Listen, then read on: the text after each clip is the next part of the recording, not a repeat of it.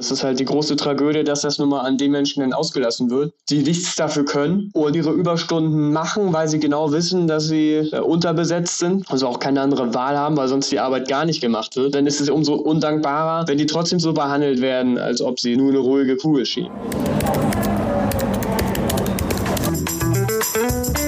Fühlt sich der Arbeitsalltag einer Polizistin in Hamburg an? Was bietet einem der öffentliche Dienst als Quereinsteiger? Und wie steht es um die Digitalisierung an Deutschlands Schulen? Diese Fragen und noch viel mehr klären wir hier bei Dienstag. Menschen, die Staat machen. Dem Podcast des DBB, Beamtenbund und Tarifunion. Treffen sich zwei Beamte im Amt auf dem Flur, sagt der eine zum anderen. Kannst du auch nicht schlafen? Geschmunzelt äh, habt ihr vielleicht ein bisschen alle da draußen.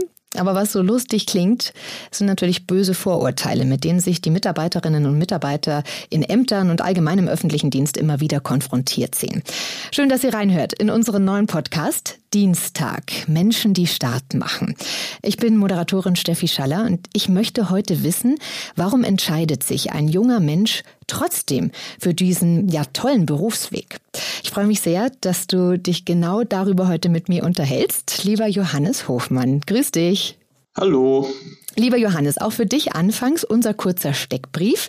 So stellen wir nämlich euch, die ihr reinhört, unsere Gäste immer vor, damit ihr gleich so ein bisschen besser kennenlernt, mit wem ihr das da zu tun habt. Johannes, wie alt bist du genau? 20 Jahre alt. Wo kommst du her? Deine Herkunft und dein Wohnort? Ich bin in Rostock geboren, im Umland aufgewachsen und wohne jetzt auch in Rostock. Was ist im Moment deine Tätigkeit? Was machst du gerade? Bist du schon im Beruf? Bist du in der Ausbildung? Aktuell studiere ich dual in der Fachhochschule Güstrow und da studiere ich öffentliche Verwaltung. Alles klar, da werden wir dann gleich nochmal näher drauf eingehen, weil das natürlich super spannend ist, was du da gerade machst. Was sind deine besonderen Merkmale? Hast du Hobbys? Ja, ich engagiere mich sehr gerne äh, ehrenamtlich. Was machst du da genau? Das ist vielseitig. Einerseits politisch äh, bin ich ziemlich engagiert. Da bin ich bei der Jungen Union unterwegs, gewerkschaftlich und auch äh, bei mir in der Kirche. Oh wow. Ja, ich habe im Vorfeld ja deinen äh, Lebenslauf sehen dürfen und ähm, da war ich schwer beeindruckt, weil da hat manch Erwachsener nicht so viel vorzuweisen wie du. Also äh, Respekt schon mal vor deinem Engagement. Da gehen wir aber eben auch nachher noch mal ein bisschen mehr drauf ein. Was ist deine Lieblingsmusik? Meine Lieblingsmusik, oh, ich muss sagen, ich bin da äh, zumindest ein Stück weit langweilig, dass ich mich da nicht allzu sehr mit äh, auseinandersetze. Es ist noch nicht so schlimm, dass ich jetzt Radiohörer bin. Sowas darfst du einer Radiomoderatorin doch nicht sagen. Ach, nein, also mhm. so weit ist es noch nicht gekommen, aber äh, also kein Mainstream. Ja, ziemlich Mainstream-lastig, genau. Okay. Hast du Tattoos und wenn ja, welche? Tatsächlich nicht. Warum? Oh, ja, ähm, wenn man sich zumacht, dann sollte man schon äh, ordentlich Geld in die Hand nehmen. Ich meine, es soll ja auch gut aussehen. Und ich zu meinem Teil bin ja jetzt auch erst durch das duale Studium äh, zu Geld gekommen, muss man so zu sagen. Also äh, hättest du genug Geld, würdest du überlegen vielleicht? Ich würde mehr drüber nachdenken, als ich es jetzt tue. Was ist deine schlimmste Eigenschaft, Johannes? Meine schlimmste Eigenschaft, ähm, die wird tatsächlich zumindest ein Stück weit durch, auch durch das duale Studium gefördert. Und zwar äh, bin ich ein Klugscheißer, wenn ich es mal so sagen darf. Und das ist im Studium zumindest zum Stück weit ziemlich praktisch, weil es ja in der öffentlichen Verwaltung immer sehr genau zugeht. Das heißt, dass man, dass man da immer haargenau arbeiten muss, weil es auf jede Silbe ankommt Insofern kann das auch ganz nützlich sein. Hast du so einen kleinen Monk in dir, der so die Stifte alle mit der Spitze äh, direkt nebeneinander legen muss und alles muss gerade liegen und so? Nee, nee, das auf keinen Fall. Das ist eher, sage ich mal, wenn man merkt, dass man das vielleicht noch einen Ticken genauer ausdrücken kann und so weiter und so fort. Was ist deine beste Eigenschaft? Meine beste Eigenschaft ist, äh, ja, Eigenlob stinkt immer ein bisschen, ne? aber ich würde sagen, dass meine beste Eigenschaft ist, dass ich doch recht ambitioniert bin und engagiert bin. Das werden wir jetzt gleich im Folgenden im Gespräch auch erleben und äh, von dir erfahren. Haben wir ja schon ein paar Eindrücke von dir bekommen. Jetzt steigen wir mal ein mit der ersten Frage, lieber Johannes. Ähm, du willst später im Berufsleben nur eine ruhige Kugel schieben, oder? Deswegen machst du die Ausbildung. Ja, natürlich, da hast du mich jetzt schon direkt enttarnt. Äh, Nein, natürlich nicht. Also Natürlich, Beamtendasein ist, hat sehr, sehr viele Vorteile, aber äh, man geht ja nicht, sage ich mal, in das Studium. Man schleppt sich nicht durch so ein intensives Studium nur, sage ich mal, damit man danach äh, sich auf dem hohen Gehältern, sage ich mal, des öffentlichen Dienstes ausruht. So ist das ja natürlich nicht. Äh, da muss man schon irgendwo mit dem Herz bei der Sache sein. Dann wären wir tatsächlich bei der Frage, wieso denn dann? Also wieso öffentlicher Dienst? Wieso hast du dich dafür entschieden? Also ich persönlich habe eigentlich die Einstellung, dass wenn man etwas, äh, einen Missstand sieht oder etwas verändern will, dass man sich halt selbst dafür einbringen muss. Und da muss man halt nur mal sagen, wenn man in Deutschland irgendwas verändern will oder wenn sich allgemein in Deutschland etwas tun soll, dann muss das in irgendeiner Instanz durch den bürokratischen Apparat durch. So, es ist mhm. egal, ob man jetzt ein Windrad baut, Panzer bestellt oder sich eine Solaranlage aufs Dach setzt. Man muss irgendwo einen Antrag formulieren, einen Antrag anreichen und hoffentlich da bald Bescheid bekommen. Insofern äh, ist es natürlich ein wichtiges Anliegen, dass man halt diese Prozesse auch irgendwo mitbegleitet und sich halt in diesen Orten einbringt, weil das so für den Staat mal wirklich entscheidend ist. Mhm. Jetzt könnte ich natürlich ketzerisch sagen, andere 20-Jährige in deinem Alter würden jetzt sagen, ja, mal, kann ja jemand anders machen. Ähm, ich nicht. Klingt nämlich gar nicht so wahnsinnig spannend. Sind sehr trocken. Ich frage da einfach mal ketzerisch, ähm, was reizt dich da dran? Ich sag mal so, ne, das, dieses, in Anführungszeichen, Vorurteil kommt ja auch irgendwo her. Stimmt ja auch, es gibt viele äh, Sachen, die halt wirklich trocken sein können. Jedoch, was man auf keinen Fall unterschätzen sollte, ist, äh, was das für eine thematische Breite im öffentlichen Dienst gibt. Das heißt, von Sozialämtern über Ordnungsämter bis hin zum Innenministerium und so weiter und so fort gibt es da so viele verschiedene Einsatzorte vom, von der Personalabteilung bis hin zur zum direkten Bürgerkontakt gibt es da so viele Einsatzfelder, wo man sich auch einbringen kann, wo man die Punkte, die einem selber wichtig sind, voranbringen kann. Insofern äh, kann man bei dieser Kombination auch einen gewissen, einen gewisser Stand an Trockenheit mitschwingen, aber unterm Strich äh, ist ja das Endergebnis eigentlich entscheidend. Ja. Wo möchtest du denn hin, weil du gerade schon davon gesprochen hast, dass es sehr breit gefächert ist. Das heißt, du hast ja eine große Wahlmöglichkeit letztendlich nach deinem dualen Studium, aber hast du denn schon ein Ziel vor Augen? Also wenn ich es mir aussuchen könnte, dann würde ich tatsächlich äh, in eine Personalabteilung gehen, weil ich das persönlich sehr, sehr reizend finde, weil man da, sag ich mal, auch natürlich ein, noch einen gewissen Kontakt äh, zum Zwischenmenschlichen hat noch ein Stück weit mit Menschen arbeitet und trotzdem den Verwaltungsapparat äh, mitgestaltet. Und außerdem kann man da, sage ich mal, auch an der Attraktivität des öffentlichen Dienstes, sage ich mal, irgendwo mitdrehen. Wie genau sieht denn deine Ausbildung aus und dein Studium, wenn man da jetzt noch gar keinen Einblick hat? Vor allem auch für Berufsanfänger, die vielleicht auch die Idee haben, in den öffentlichen Dienst zu gehen. Also da würde ich vorneweg sagen, für Berufseinsteiger ist es nicht so schlimm, wie es sich immer anhört, ja. Insgesamt ist das, das duale Studium äh, von einer Länge von drei Jahren gezeichnet. Da kann man sagen, der Theorieteil und der Praxisteil ist ziemlich strikt getrennt. Das heißt, die ersten anderthalb Jahre sind reine Studienzeit. Mhm. Danach gibt es ein Jahr lang vier verschiedene äh, Praxisstationen, wo man in verschiedene Ämter reinkommt. Und im letzten halben Jahr gibt es nochmal Vertiefungsmodule und die Bachelorarbeit. So, ich, ich persönlich bin gerade in der, in der Anfangsstudienzeit und da kann ich sagen, von Staatsrecht bis hin zum Privatrecht ist eigentlich alles dabei und ja, es ist sehr, sehr rechtslastig, mhm. was man natürlich auch irgendwo äh, erhofft, wenn das in die öffentliche Verwaltung geht, aber es wird auch mal vervollständigt von äh, wirtschaftlichen Fächern wie zum Beispiel BWL und VWL und natürlich auch äh, soziale Sachen wie Psychologie und auch IT, denn die Verwaltung von morgen muss ja auch zumindest ein Stück weit digital sein. Auch in Mecklenburg-Vorpommern. das wird in ganz Deutschland äh, die große Herausforderung natürlich in sämtlichen öffentlichen ähm, Ämtern, aber natürlich auch in Schule und Co. Im sämtlichen öffentlichen Dienst ist Digitalisierung ja eines der großen Themen, die wir voranbringen müssen. Ähm, vielleicht ja mit dir. Da gehen wir auch gleich nochmal näher drauf ein. Ähm, wie muss man sich denn dein Studium im Moment genau vorstellen? Also du hast ja auf deinem Schreibtisch, sehe ich gerade, das äh, seht ihr da draußen nicht, aber ich kann es sehen, den ganz schönen Wälzer liegen. Musst ja, tatsächlich. Also den großen, ganz großen Wälzer, das ist quasi der Borbeck, das ist die Vorschriftensammlung, das sind 10.000 Seiten äh, Glück, sage ich jetzt mal. Und dann mhm. hat man natürlich noch ganz viele Einzelgesetze, hier zum Beispiel Arbeitsgesetzbuch, das ist dann auch noch so ein, ein schöner Klopper, dann nochmal BGB natürlich und was man alles so braucht, um irgendwie durchs Studium zu kommen. Aber wie gesagt, das ist eigentlich nur eine Frage der Einfindung und da kann man sich ganz, ganz schnell dran gewöhnen und dann äh, macht es auch mehr Spaß, als man denkt. Genau, das wäre meine Frage gewesen. Macht dir das Spaß und was genau macht dir daran Spaß? Also was, also man muss ja sagen, das ist unfassbar interessant. Weil alles, was man irgendwo in seinem Studium lernt, das ist jetzt äh, quasi ja nicht nur irgendwo dahingestellt, das Wissen, was du eh nie brauchst, das kannst du quasi in deinem ganzen Leben immer irgendwo anwenden, weil es einerseits ungemein dein Allgemeinwissen äh, steigert und natürlich auch, wenn du selber irgendwie mal privatrechtlich Probleme hast, mal gekündigt wirst oder ähnliche Sachen passieren oder auch einfach nur Bekannte von dir in irgendwelche äh, Schieflagen kommen, dass man denen zumindest äh, mit Rat zur Seite stehen kann.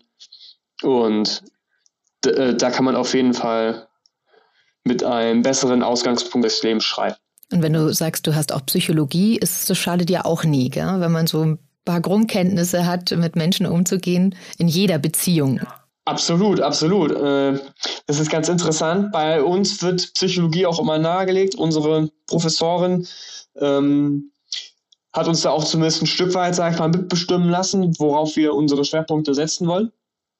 Und man merkt aber im Laufe dieses Moduls, dass es auch darauf ausgerichtet ist, dass man später, wenn man dann im Amt landet, möglichst friedliches Beisammensein, sage ich mal, pflegt. Man, ich meine, man verbringt ja schon sehr, sehr viel Zeit miteinander. Mhm. Und weil die Fluktuation im öffentlichen Dienst natürlich auch nicht allzu hoch ist und man mit seinen Kollegen auch gut auskommen muss, damit sich das äh, Rad weiterdreht, sage ich mal, ist natürlich auch entscheidend, dass man da gut miteinander auskommt, gerade auch mit seinen Vorgesetzten auch wenn es, sage ich mal, irgendwelche Streitsituationen mal aufkommen sollen. Ja.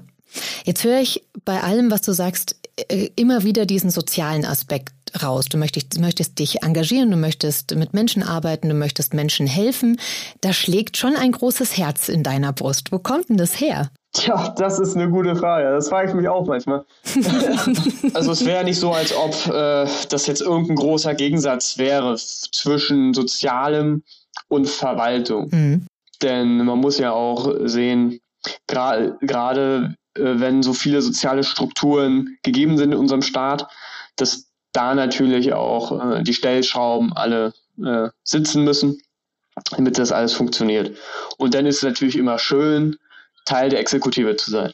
Ich persönlich sehe mich nicht im Sozialministerium oder sonst was, aber ich glaube, was mir da einfach am Herzen liegt, ist einfach das Engagement des Einzelnen um, sage ich mal, das Gesamte voranzubringen. Ja, also es ist schon ein gemeinnütziges für alle und für die Gemeinschaft. Hast du denn da Vorbilder gehabt, die das ähm, vorangetrieben haben? Oder haben deine Eltern vielleicht sogar gesagt, Mensch, geh doch in den öffentlichen Dienst? Äh, Wegen ruhiger und so? ich glaube, ich glaub, wenn einem die Eltern das sagen, dann löst das nicht immer nur Freuden Stürme aus. Äh, ich würde sagen, dass ich einfach äh, so sozialisiert worden bin also meine ganze, also ich komme auch aus einer Großfamilie, wenn man das so sagen darf. Ich habe drei, äh, drei Brüder und eine Schwester. Und meine gesamte Familie ist irgendwo, sage ich mal, in, einer, in einem Arbeitsfeld tätig, in dem man sich, sage ich mal, für die Allgemeinheit einsetzt. Also von Kindergärtner bis Feuerwehrmann bis hin zu Medizin ist da eigentlich irgendwo alles dabei. Mhm. Und insofern wurde mir das schon zumindest ein Stück weit in die Krippe gelegt, dass ich diesem Schicksal auch nicht entkommen konnte, sage ich mal, ne? dass man sich irgendwo für die Gemeinschaft einbringt. Du bist ja auch tatsächlich zusätzlich äh, in der Gewerkschaft, oder? Wieso ist dir denn so ein Engagement wichtig? Tatsächlich äh, war für mich eher der ausschlaggebende Punkt, dass ich überhaupt erstmal äh, feststellen musste, dass es das gibt, auch für die Verwaltung. Da ist für mich, sage ich mal, äh, Caro Herrmann die ausschlaggebende Figur gewesen. Sie war die ehemalige Bundesvorsitzende der Comba Jugend. Und ähm, sie kommt ja auch aus MV und da haben wir uns mal getroffen. Da hat sie mir einfach nahegelegt, haben wir einfach gequatscht und habe ich halt erzählt, dass ich jetzt in der öffentlichen Verwaltung anfange. Und dann wurde mir, sage ich mal, diese Gelegenheit äh, dargestellt, dass es auch Gewerkschaftsarbeit gibt. Und wie gesagt, ich bin persönlich der Meinung, wenn man was voranbringen will, muss man sich selbst einbringen. Und das trifft natürlich absolut auch für die Gewerkschaft zu gerade im öffentlichen Dienst, wo es so viel äh, Luft nach oben gibt. Das ist genau ein Punkt, auf den ich auf alle Fälle noch mit dir eingehen möchte. Luft nach oben. Wo siehst du denn die Probleme, die dich natürlich auch, wenn du das Studium beendet hast oder jetzt dann auch im Praxissemester ähm, erwarten werden? Grundsätzlich würde ich sagen, ist natürlich eine riesengroße Frage. Ne? Ich meine, es wird nicht ohne Grund, sage ich mal, immer über die äh, Verwaltung hergezogen, wenn irgendwas anliegt. Ich denke, die ausschlaggebenden Punkte sind einerseits, dass man den öffentlichen Dienst als Arbeitsstelle attraktiver macht, dass es halt mehr Leute, sage ich mal, in den öffentlichen Dienst zieht. Also das würde ich persönlich jetzt auch nicht nur mit dem äh, Schlagwort Work-Life-Balance beenden, sondern einfach, dass die Leute, sage ich mal, ihren, ihren Job gut und gerne machen können. Aber auch, sage ich mal, wenn sie sich nebenbei engagieren in Fußballverein, in Gewerkschaft, in Politik, in was auch immer, in Kirche, dass sie dafür auch Zeit bekommen. Gleiches kann man dann übertragen für die Leute, die, denen Familie nun mal sehr wichtig ist, dass denen auch vom Arbeitgeber es erleichtert wird, beides miteinander zu vereinen. Ich denke, das ist eigentlich einer der ausschlaggebendsten Punkte. Des Weiteren natürlich auch, ähm, dass man das Leistungsprinzip nochmal verstärkt im öffentlichen Dienst. Das heißt, dass Leistungen besser belohnt werden. Das können verschiedene Aufstiegsprogramme sein. Das kann aber natürlich auch rein finanziell sein, dass es da gewisse Anreize geschaffen werden. Genau, um das bisschen zu entlohnen, um damit, sage ich mal, auch dem Stereotyp entgegenzukommen, dass die äh, Beamten, wenn sie erstmal vollbeamtet sind, überhaupt nichts mehr machen. Ich glaube, da sind wir uns beide einig, dass das äh, de facto gar nicht so ist. Entgegen äh, vieler lustiger Sprüche und vieler unlustiger Sprüche eine Bedrohung des öffentlichen Dienstes in dem Sinne ist ja auch äh, der demografische Wandel. Ich meine, wenn wir uns das betrachten, dass ein Großteil der Leute, die dort arbeiten, nun mal in den nächsten Jahren auch altersbedingt einfach ausscheiden, dass wir da, sage ich mal, vor riesigen Problemen stehen, die wir unbedingt äh, bewältigen müssen. Weil die Leute, die im öffentlichen Dienst in besonderem Maße ähm, in den Ämtern arbeiten, die sind ja jetzt schon durch den Personalmangel sehr, sehr belastet.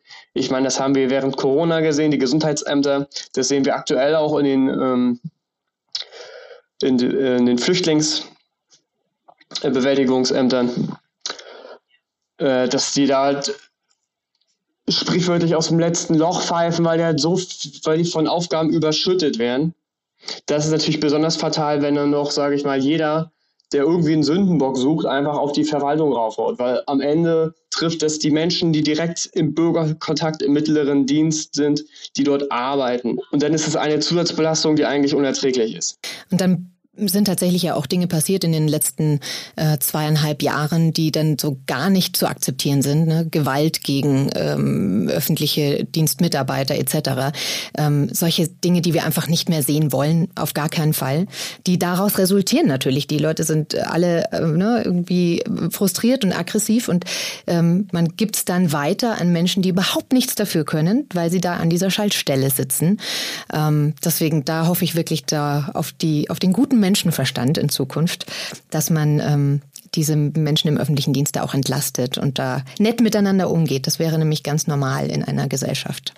Absolut. Im Psychologieunterricht äh, wurden wir auch schon, sage ich mal, angewiesen, wie wir unseren Raum äh, aufbauen sollen, dass das halt möglichst äh, möglichst dafür geeignet ist, wenn einer mal wirklich in unser Büro kommt, der dann, sage ich mal, seinen ganzen Frust, den man vielleicht auch irgendwo nachvollziehen kann, an uns auslässt, dass wir das möglichst äh, verteidigungsorientiert haben, weil es nun mal schon so oft Vorkommnisse gab. Was habt ihr denn da für Strategien an die Hand gegeben bekommen? Einfach, wie wir unseren Raum aufzubauen haben, dass man möglichst keine äh, Familienbilder hat, die man offen sehen kann, weil es sonst immer Leute gibt, die dann da äh, Drohungen aussprechen. Und gerade in kleineren Kommunen ist es ja so, dass man sich dann, dann doch irgendwo irgendwie kennt. Und das sind einfach zusätzliche Belastungen, die den meisten ja gar nicht vor Augen geführt sind. Da gibt es natürlich auch Sachen, woran man nicht denkt. Reichsbürger, die sich quasi den ganzen, ähm, den ganzen Tag damit versüßen, irgendwie den Ämtern ähm, auf die Nerven zu gehen. Das sind alles Belastungen, die quasi für den Einzelnen nicht sichtbar sind, aber die für die Leute, die wirklich da in dem Sinne an vorderster Front stehen, als dauerhafte Belastung entgegenpeitschen. Und die es vor allem vor ein paar Jahren ja so massiv noch nicht gab. Das ist ja tatsächlich immer mehr und immer mehr geworden. Ne? Also erst mit 2015 die Flüchtlingswelle, die dann da über uns drüber gerollt ist. Dann kam Corona, dann jetzt eben wieder neue Flüchtlingswellen. Das ist schon, ähm, hat sich schon verändert auch in den letzten Jahren. Auf jeden Fall. Und das ist halt die große Tragödie, dass das nun mal an den Menschen dann ausgelassen wird, die nichts dafür können und die ihre Überstunden machen, weil sie genau wissen, dass sie äh, unterbesetzt sind also auch keine andere Wahl haben, weil sonst die Arbeit gar nicht gemacht wird. Und dann ist es quasi umso undankbarer, wenn die trotzdem so behandelt werden, als ob sie, sag ich mal, nur eine ruhige Kugel schieben. Wie würdest du dir denn einen optimalen Arbeitsalltag dann in Zukunft vorstellen? Weil du vorhin schon dieses äh, Schlagwort in den Raum geworfen hast. Work-Life-Balance, beziehungsweise jetzt heißt es ja schon immer Life-Work-Balance, ne? am liebsten nur 60 Prozent, ähm, am liebsten nur aus dem Homeoffice. Und klar sind das natürlich alles auch schöne Modelle. Ähm, die Frage ist, wie praktikabel das in Zukunft ist und wie schnell man sowas umsetzen kann. Wie würdest du dir denn in Zukunft so einen optimalen Arbeitsalltag vorstellen? Also vorneweg will ich ja sagen, dass ich quasi im öffentlichen Dienst, öffentlichen Verwaltung noch nicht richtig Arbeitserfahrung gesammelt habe. Aber ein paar Eindrücke kann ich natürlich äh, wiedergeben. Einmal finde ich Gleitzeiten wichtig, gerade ich als Mensch ohne äh, Führerschein, der dann doch auf den äh, öffentlichen Nahverkehr angewiesen ist, immer ganz dankbar, dass, falls es mal zu Verspätung kommt, da nicht äh, die großen Probleme losgetreten werden. Des Weiteren Homeoffice ähm, ist natürlich ein riesengroßer Faktor. Da, da muss ich sagen, ein dauerhaftes Homeoffice äh, halte ich für fatal, weil man schon diesen menschlichen Austausch braucht. Man braucht den kurzen Dienstweg. Man braucht natürlich auch seine Kollegen für eine, als einmal als sozialen Faktor und einmal, um sich halt gegenseitig auch zu helfen. Deswegen halte ich, ich es für sehr realistisch, wenn in Zukunft das ein Kompromiss findet, dass man halt sagt, äh, vielleicht freitags und Montag als Home Office-Gelegenheit und sonst den Rest der Woche natürlich in, in Präsenz beim Arbeitsort. Ich denke, unterm Strich ist da aber entscheidend, dass man einfach nur sagt, das Arbeitspensum, was einzuhalten ist, äh, muss natürlich erfüllt werden. Und sonst kann man äh, die Freizügigkeit mal dem Beamten geben, ob er das besser im Homeoffice schafft oder besser vor Ort. Weil man muss ja auch sagen, wenn wir schon darüber gesprochen haben, dass man Beruf und Familie insbesondere besser vereinbar machen muss, dass Homeoffice natürlich auch eine riesengroße äh, Chance ist, sage ich mal, für Eltern, immer noch ihre Funktion als Elternteil auszuüben und gleichzeitig äh, auf ihre, ihre Karriere nicht aus den Augen zu verlieren. Alles Punkte, die natürlich auch massive Auswirkungen auf den Personalmangel haben könnten.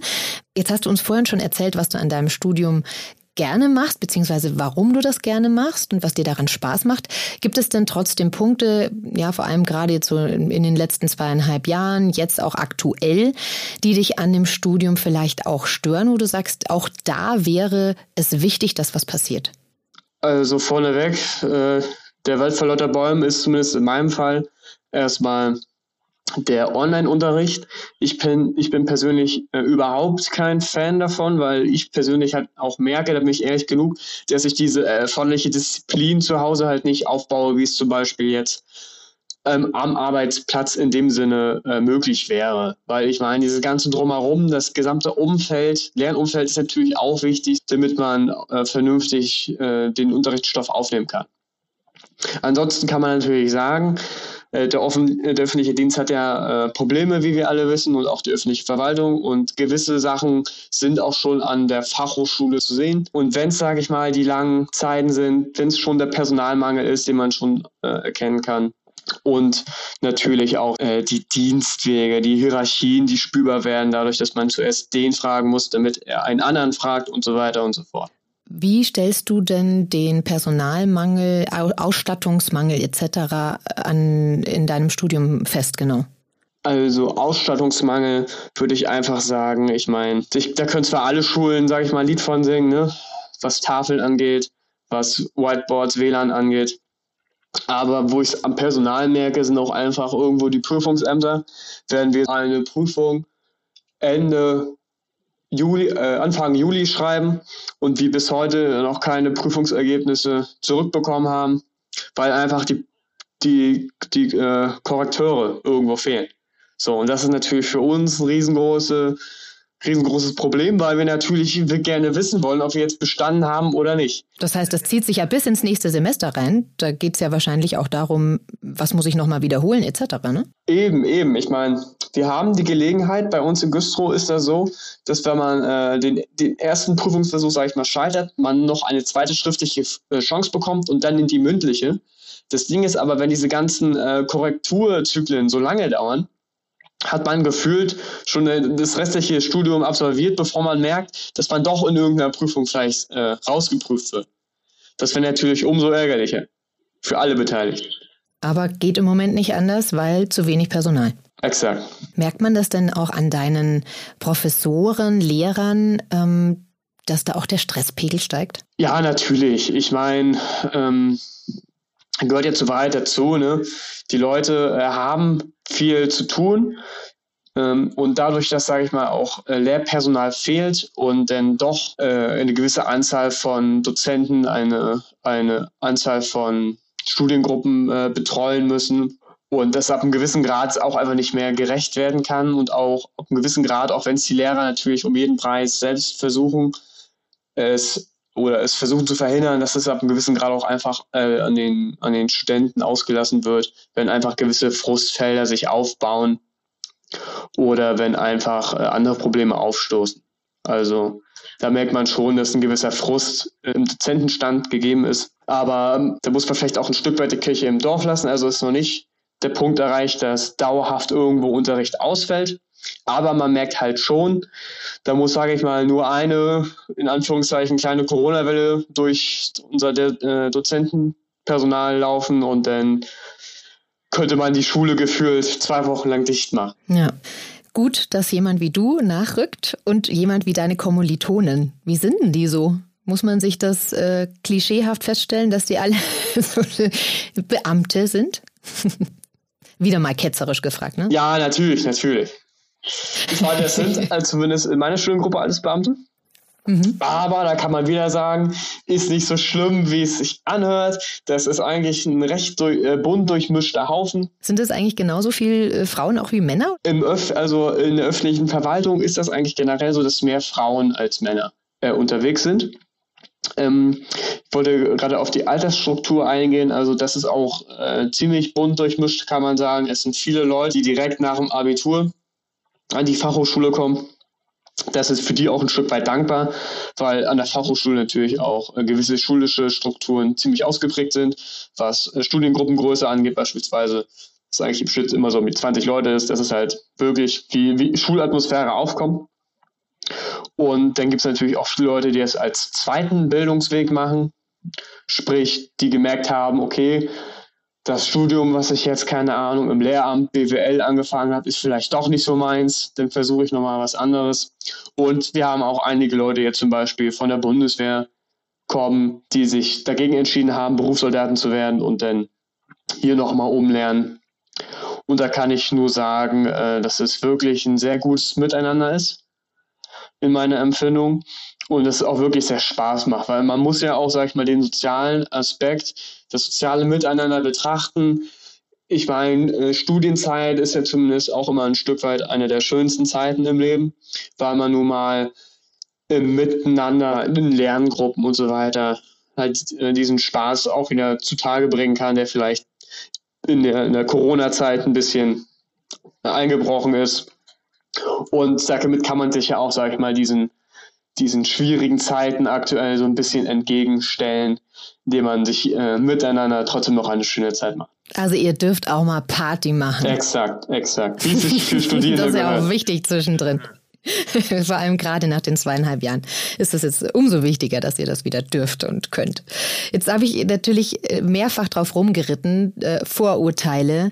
Beamte sind faul. Ich habe es ganz, ganz am Anfang auch schon mal mit so einem ganz bösen Witz versucht, der dir nicht mal ein müdes Lächeln entlockt hat, habe ich schon gemerkt. Verstehe ich aber auch. Wie sehr bist du davon genervt? Wie oft bist du da konfrontiert damit und wie reagierst du auf solche Vorurteile? Also muss natürlich auch offen sagen, wenn man Beamter ist, hört man so eine Witze. Und das auch nicht zum ersten Mal. Da muss man einfach auf einem gewissen Grad einfach drüber stehen, vielleicht einfach mit witzeln. das gehört einfach mit dazu, mhm. sag ich mal, wenn man wenn man diesen Weg geht. Wenn ich mich jetzt zum Beispiel bei Partys oder irgendwo nochmal ins Gespräch komme und man sich darüber unterhält, was man so macht, dann sage ich auch immer, äh, ich studiere öffentliche Verwaltung, ist nicht so schlimm, wie es sich anhört, weil man natürlich auch weiß, welche Vorurteile, welche Stereotypen mit so einer Aussage mitschwingen. Mhm. Und da ist es, kann man natürlich immer sofort direkt drauf eingehen. Das ist das, um nochmal die Vorteile ein bisschen bewusster zu machen vielleicht auch da Vorurteile direkt abbauen zu können. Ja, das ist vielleicht tatsächlich auch noch einer, weil du gerade über die Vor Vorteile sprichst in den Vorurteilen. Das ist auch so ein Vorurteil, das immer wieder kommt. Beamte bekommen lauter Boni. Also ich denke da an Pension, äh, PKV etc. Das ist doch nicht gerechtfertigt für das, was sie da so leisten. Das ist nicht gerechtfertigt. Also so würde ich das natürlich nicht behaupten. Ich meine, wir haben ja über Personalmangel gesprochen und da muss man sagen, äh, da gehört es natürlich auch dazu, dass man natürlich die Vorzüge schafft, sag ich mal, weshalb die Leute zumindest Anreize haben, reinzugehen. In diesem Sinne will ich aber auch direkt damit verbinden, man geht nicht in den öffentlichen Dienst, in die öffentliche Verwaltung, weil man so ein nettes Gehalt während des Studiums bekommt, weil man äh, eine Privatversicherung bekommt unterm Strich muss schon äh, die intrinsische Motivation da sein, äh, dass man Teil des, des Staates in dem Sinne ist, dass man äh, ein Teil von den Prozessen ist, die uns alle irgendwo voranbringen, die unseren Staat gestalten und auch vom Kleinen bis ins Große, von Solaranlagen auf dem Hausdach bis hin zur äh, Windkraftanlage, die irgendwo erbaut wird. Das dass alle irgendwo vorangetrieben werden. Und sowas kommt halt nicht zum Nulltarif. So. Das ist während des Studiums anstrengend. Das wird ein anstrengender Job, entgegen vieler beliebter Vorurteile. Aber äh, diese ganzen Diskussionen, weshalb man jetzt den Beamtenstand, sage ich jetzt mal, aufweichen sollte, das, das halte ich persönlich für doch eher äh, weltfremd ein Stück weit, weil man natürlich damit überhaupt nicht die Probleme jetzt angeht, die jetzt in unserer Branche nun mal bestehen, in unserem Handwerk. Damit hilft man keinem. Das wäre jetzt so, als ob man jetzt, sage ich mal, wenn ich jetzt ins Gesundheitsamt gehe, den Leuten sage, schön, dass ihr die letzten zweieinhalb Jahre alles gegeben habt, dass ihr, obwohl ihr hier total unterbesetzt ist, alles gegeben habt in Situationen, die vielleicht nicht komplett klar von der Datenlage waren. Aber sorry, äh, eure Altersvorsorge werden wir jetzt auch noch, doch noch ein bisschen ab, abkürzen. Und wir, wir packen da und da nochmal an.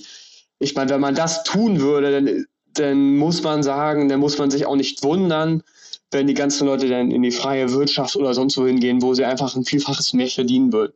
Ja. Das ist richtig. Und dann setzt man natürlich dem Personalmangel noch oben eins drauf, Eben. logischerweise, wie du schon sagst.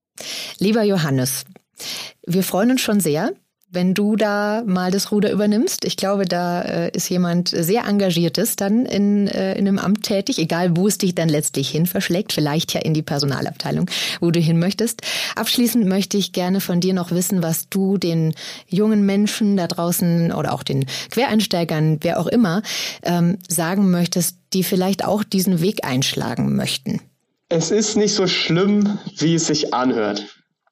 Ja, es gibt viele Faktoren, die damit mitschwingen, aber informiert euch, was es für Möglichkeiten bei euch gibt, Teil des, der öffentlichen Verwaltung zu werden. Es hat sehr, sehr viele Vorteile, darüber haben wir jetzt äh, schon gesprochen, von, von äh, guten Gehältern in Krisenzeiten, von der von der Krankenversicherung bis hin zur Pension. Das ist alles aber, sage ich mal, dahingestellt. Am liebsten wäre es mir, wenn ihr, sage ich mal, dabei seid, euch über diesen Studiengang zu informieren, dass ihr merkt, was das für eine Freude machen kann, was das für eine Gelegenheit ist, sage ich mal, hier in unserem Staat, sage ich mal, so mitzumachen, mitzugestalten, dass wir wirklich an so vielen Prozessen mitarbeiten können, dass das ein besseres Land wird, dass wir an so vielen Ecken und Enden, sage ich mal, das Leben der einzelnen Menschen verbessern können, indem wir nun mal diese Prozesse mitbegleiten, vom Antrag bis zur Genehmigung. Das war ein wundervolles Schlusswort.